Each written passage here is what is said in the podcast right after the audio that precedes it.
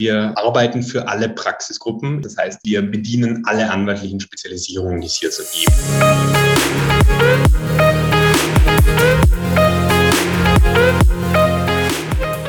Herzlich willkommen zu How to Legal Tech. Hier erfährst du, wie du bereits ab dem Studium Legal Tech umsetzen kannst. Hallo und herzlich willkommen zu How to Legal Tech, dem Podcast der studentischen Initiative eLegal. Heute am Podcast-Mikrofon meldet sich mal wieder euer Host Luis.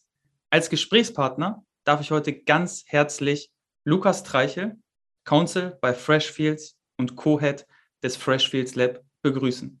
Lieber Lukas, schön, dass du dir heute Zeit genommen hast und mit mir dieses Interview führst. Ja, sehr gerne. Ich freue mich sehr, hier zu sein. Lukas, wir wollen heute über deine Tätigkeit sprechen als Co-Head des Freshfields Lab. Bevor wir darauf genauer eingehen, würde mich einmal interessieren, woher kommt eigentlich deine Affinität, dein Interesse zum Thema Tech?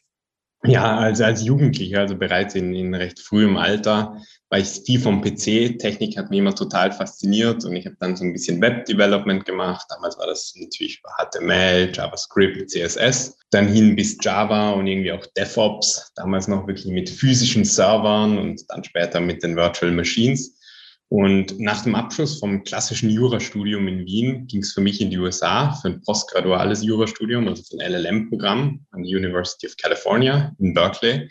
Und dort ist natürlich in Kalifornien, im Silicon Valley, ist Technik natürlich überall. Das ist in den juristischen Kursen, ähm, geht es um Technik, aber ich habe auch dort mit Freunden, die waren vielfach Physiker äh, von Beruf her und haben in Tech-Unternehmen gearbeitet. Da habe ich so eine kleine Software auch entwickelt, zur Auslese von bestimmten Datenpunkten, auch so Anleihen. Und mich hat es dann eben ganz besonders gefreut, als ich dann nach, nach Europa zurückkam, bei Freshfish gestartet bin, dass ich dann dort Technik wieder am Mandat und ins Mandat bringen konnte und dann natürlich insbesondere im Freshfish Lab.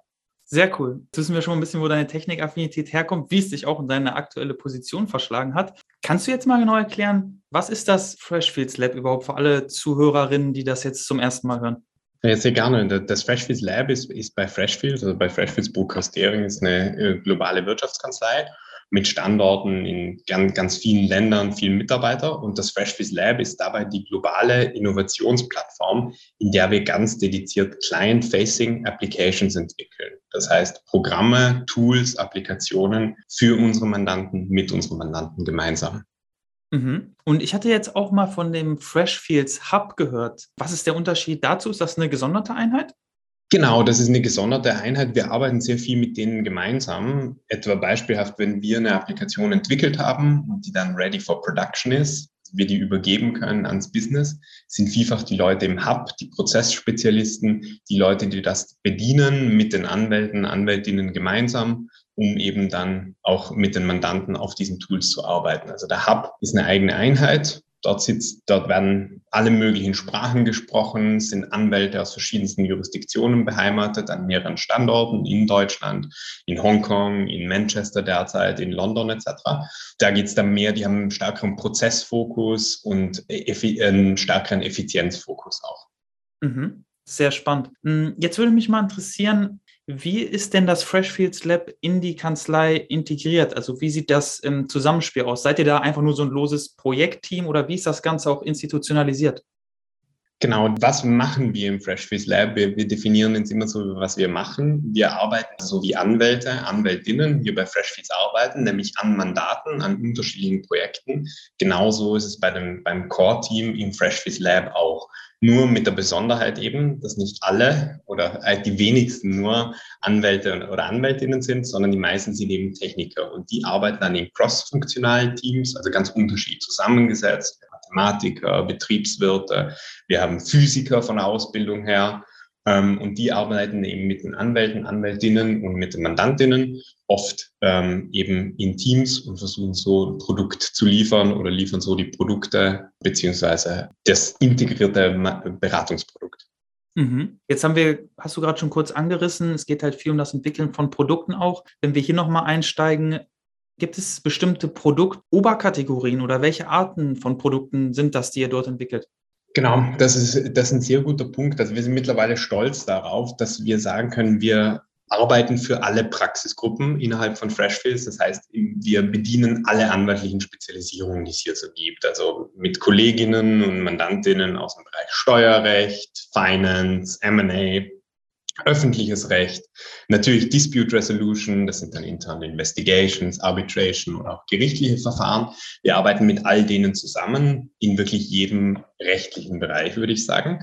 Ähm, technisch kann man die Lösung so ein bisschen vielleicht untergliedern, wenn man die jetzt eben technisch greifen möchte. Und da kann man sagen, es gibt zwei Kategorien. Einerseits die Backend-Services, Dort geht es vielfach um Datentransformation. Wir haben letztes Jahr, Beginn des Jahres im Januar, auch ein Machine Learning Team ongeboardet. Also geht es sehr viel um Daten zu strukturieren. Da ist jetzt oftmals wenig da, was man jetzt als App äh, verstehen würde, lang, langläufig, dass man eben sagt, da sieht man etwas, sondern da passiert sehr viel im Backend. Das, das sehen normale User eben sehr wenig. Und dann haben wir eine Division oder eine zweite Gruppe. Das sind dann Web-Applikationen, vielfach mit hunderten Usern täglich, da haben wir Browser-Applikationen, die für den Webbrowser-Einsatz optimiert sind, am iPhone, Native Android-Apps und so weiter. Und da geht es natürlich viel mehr dann um ein schönes User-Interface, um irgendwie Usability, sind andere Testing-Erfordernisse, weil wir eben da teilweise sehr, sehr viele User drauf haben. Und oft muss man sagen, in der Praxis, wenn wir eben ähm, mit den Mandantinnen arbeiten, dann ist es so, dass das alles eine Kombination ist. Dann ist ein Machine Learning Aspekt dabei, aber das ist dann äh, kombiniert. Irgendwie muss man ja die, die Ergebnisse aus dem Machine Learning ähm, an die jeweiligen User bringen und dann kommen dann die Web-Applikationen zum Einsatz. Mhm.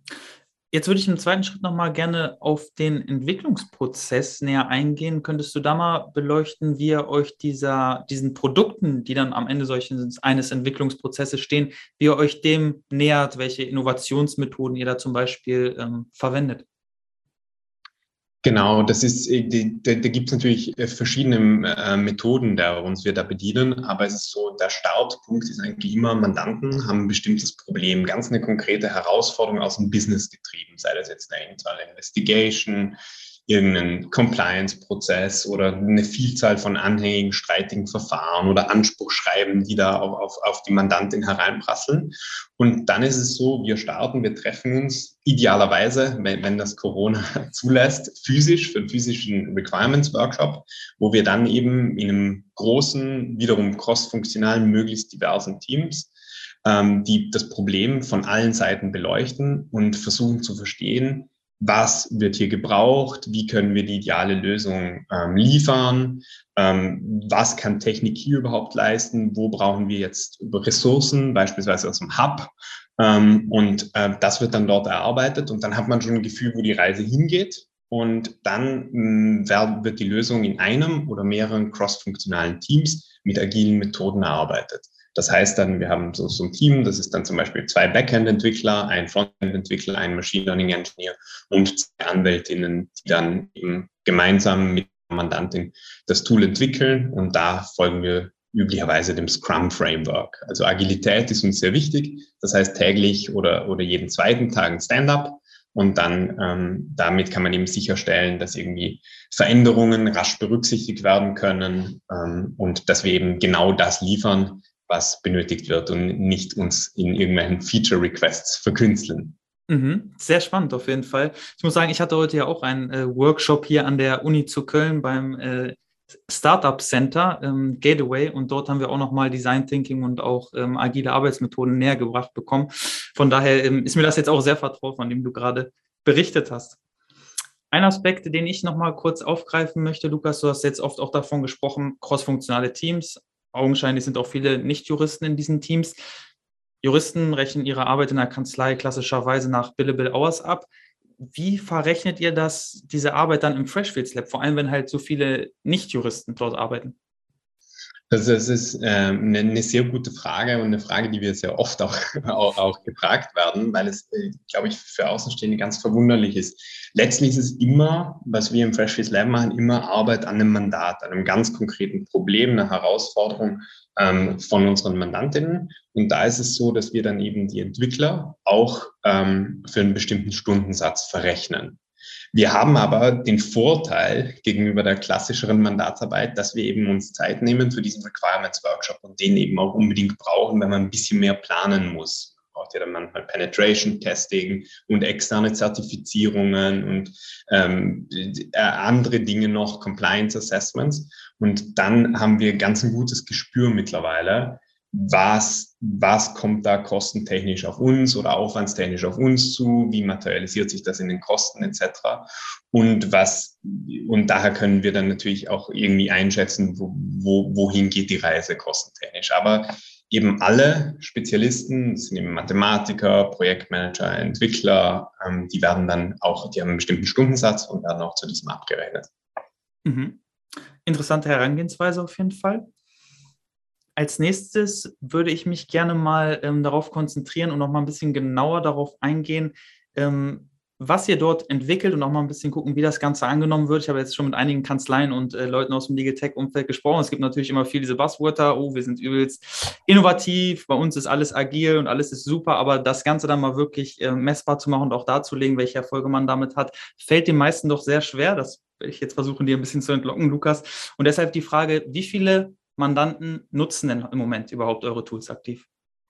Es ist eine sehr gute Frage und das ist, ist keine, keine anwaltliche Antwort, sondern es ist tatsächlich nicht ganz so einfach zu beantworten, weil die, die Frage ist natürlich, wir entwickeln Lösungen für unsere Mandanten und Mandantinnen.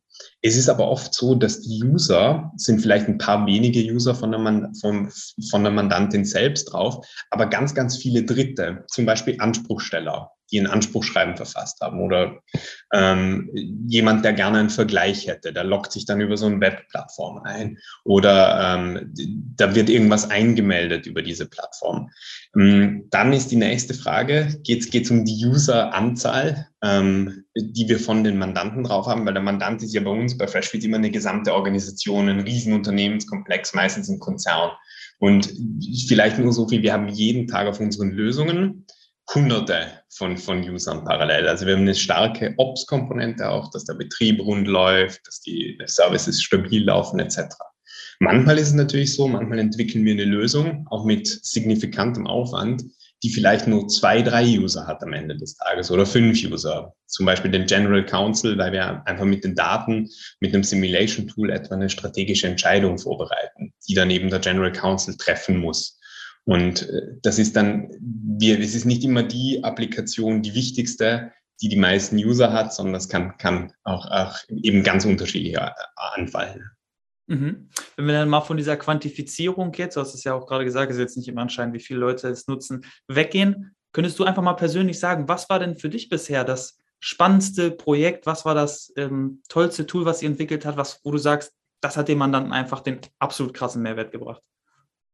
Genau, ich glaube, going forward, beziehungsweise das, was wir gerade im, im letzten Jahr ähm, geliefert haben, ist ganz klar Machine Learning. Also Machine Learning in ein Mandat zu bringen und FIFA werden auch Buzzwords verwendet, AI und da wird alles automatisiert und so weiter. Dem ist vielleicht nicht ganz so, aber da steckt einfach unglaublich viel Potenzial drin und da haben wir gerade im letzten Jahr, also im ersten Jahr mit dem dedizierten Machine Learning Team, ein paar Riesenerfolge gehabt. Und wenn man sich anschaut, man kann da bestimmte Datenpunkte aus Schriftsätzen automatisch aussortieren. Man kann semantische Compares ziehen. Man kann damit etwa feststellen, wird jetzt ein neues Argument vorgebracht in einem Schriftsatz im Gegensatz, äh, vom Hinblick, dass man schon 200 Schriftsätze von dieser einen Kanzlei erhalten hat was für Möglichkeiten technisch da drin stecken. Mit Few-Shot Learning versuchen wir gerade, also mit sehr wenig Beispielen, positiven ähm, äh, Algorithmen zu bauen.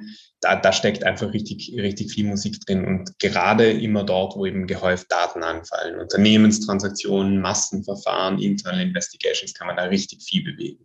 Mhm. Für mich persönlich vielleicht, vielleicht noch ganz ein anderes Highlight, Regulatory Monitoring Plattform, eines meiner Lieblingsprojekte. Da geht es darum, dass man eben für Mandanten, die global operieren, globales Unternehmen, dass die eben ähm, den, die regulatorischen Anforderungen aus vielen Ländern abfragen müssen und einhalten müssen und dass man das irgendwie verdaubar aufbereitet mit Dashboards. Da haben wir eine, eine, tolle Lösung entwickelt und im letzten Jahr und für mehrere Mandanten läuft die derzeit live und das ist, ist toll zu sehen, auch was für Feedback wir dort bekommen. Hm. Schön zu hören auf jeden Fall. Die Mandanten scheinen doch sehr happy zu sein mit dem, was ihr da baut. Anscheinend seid ihr da wirklich nutzerorientiert vorgegangen und wirklich in einem sehr intensiven, nahen Sparring dann auch mit den Leuten, die es dann am Ende anwenden. Wenn man das Ganze so hört, Lukas, was du jetzt so berichtet hast, muss man ja sagen, Freshfields sind da einfach, ihr seid da wirklich absolute Vorreiter in dem Bereich mit dem Lab, mit dem Hub, was ihr da alles schon aufgebaut habt. In den meisten Kanzleien, muss man sagen, wird das Thema ja noch nicht so umfassend aufbereitet und nicht so umfassend angegangen. Was meinst du, woran das liegt? Was sind die Blocker? Fehlen da vielleicht ein bisschen der Druck von der Mandantenseite oder woran könnte das liegen? Ja, es ist, ja, das ist eine sehr, sehr gute Frage. Ich, ich denke wahrscheinlich an zwei, äh, aus meiner Sicht vor allem an zwei Punkten. Der eine Punkt ist natürlich bei Freshfeeds hier, das ist eine große Wirtschaftskanzlei, eine globale. Wir haben einfach wirklich tolle Use Cases, wo eben sehr, sehr viele Daten zu analysieren sind, zu verdauen sind, aufzubereiten sind, Massenverfahren, Unternehmenstransaktionen etc. Und da kann man eben Technik sehr gut einsetzen, beziehungsweise kann Skalierungsskaleneffekte aufzeigen mit Einsatz von Technik und zeigen, dass man so Mandate nicht, Mandate nicht nur effizienter behandeln kann, sondern teilweise überhaupt ähm, abwickeln kann als eine Kanzlei. Und der zweite Punkt ist, mich irritiert immer so dieses Buzzword Legal Tech oder so, weil wenn ich jetzt auf meinen Laptop schaue, da verwendet man ja auch nicht den Begriff, wenn ich einen Laptop sehe, ja, das Office Tech und Microsoft Teams und äh, Zoom etc. Und ich, ich glaube, das ist, das ist auch immer, immer so, man braucht eine gewisse Offenheit als Organisation, da ranzugehen. Also Use Cases, Offenheit und immer wieder kritisch zu hinterfragen, ist das, was wir machen, wirklich so speziell oder ist es einfach nur ein Ausfluss der Digitalisierung vielleicht, dass wir eben Technik einsetzen. Wir verwenden ja auch keine Brieftauben mehr und nicht nur mehr die Post, sondern auch E-Mails. Und ich glaube, das ist einfach eine ganz natürliche Entwicklung. Mhm. Ja, schön auf jeden Fall diese Perspektive, die du uns nochmal gegeben hast, dass man das ganze Thema halt auch wirklich nicht immer so super hochgestochen sehen muss. Sehr spannend.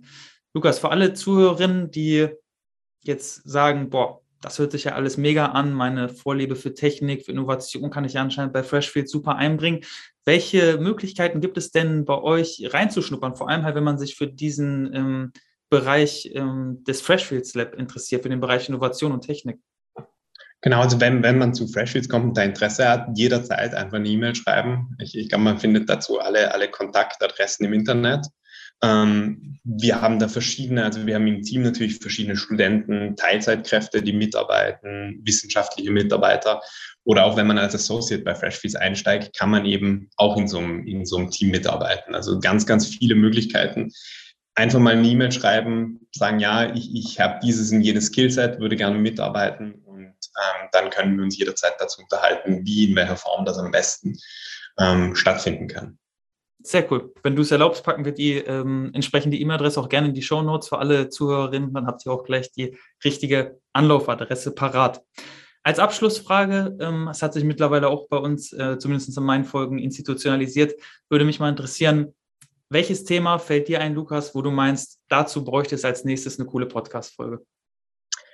Ich, ich glaube tatsächlich nochmal, das Herzensthema sicherlich ähm, Machine Learning. Machine Learning in der anwaltlichen Beratung oder man kann es auch AI titulieren oder Natural Language Processing. Ähm, ich, ich glaube, das ist, das ist etwas Tolles, wo sich in den nächsten Jahren noch viel, viel mehr tun wird, glaube ich. Sehr cool. Lieber Lukas, vielen Dank für diesen Input. Vielen Dank, dass du hier heute Rede und Antwort gestanden hast. Ich freue mich sehr auf unseren nächsten Austausch. Bis dahin. Vielen Dank. Und damit verabschieden wir uns auch für diese Folge bei How to Legal Tech. Wie immer freuen wir uns über Anregungen, Lob und Kritik. Schreibt uns gerne über Social Media und lasst eine Bewertung in eurer Podcast-App da. Bis zum nächsten Mal bei How to Legal Tech.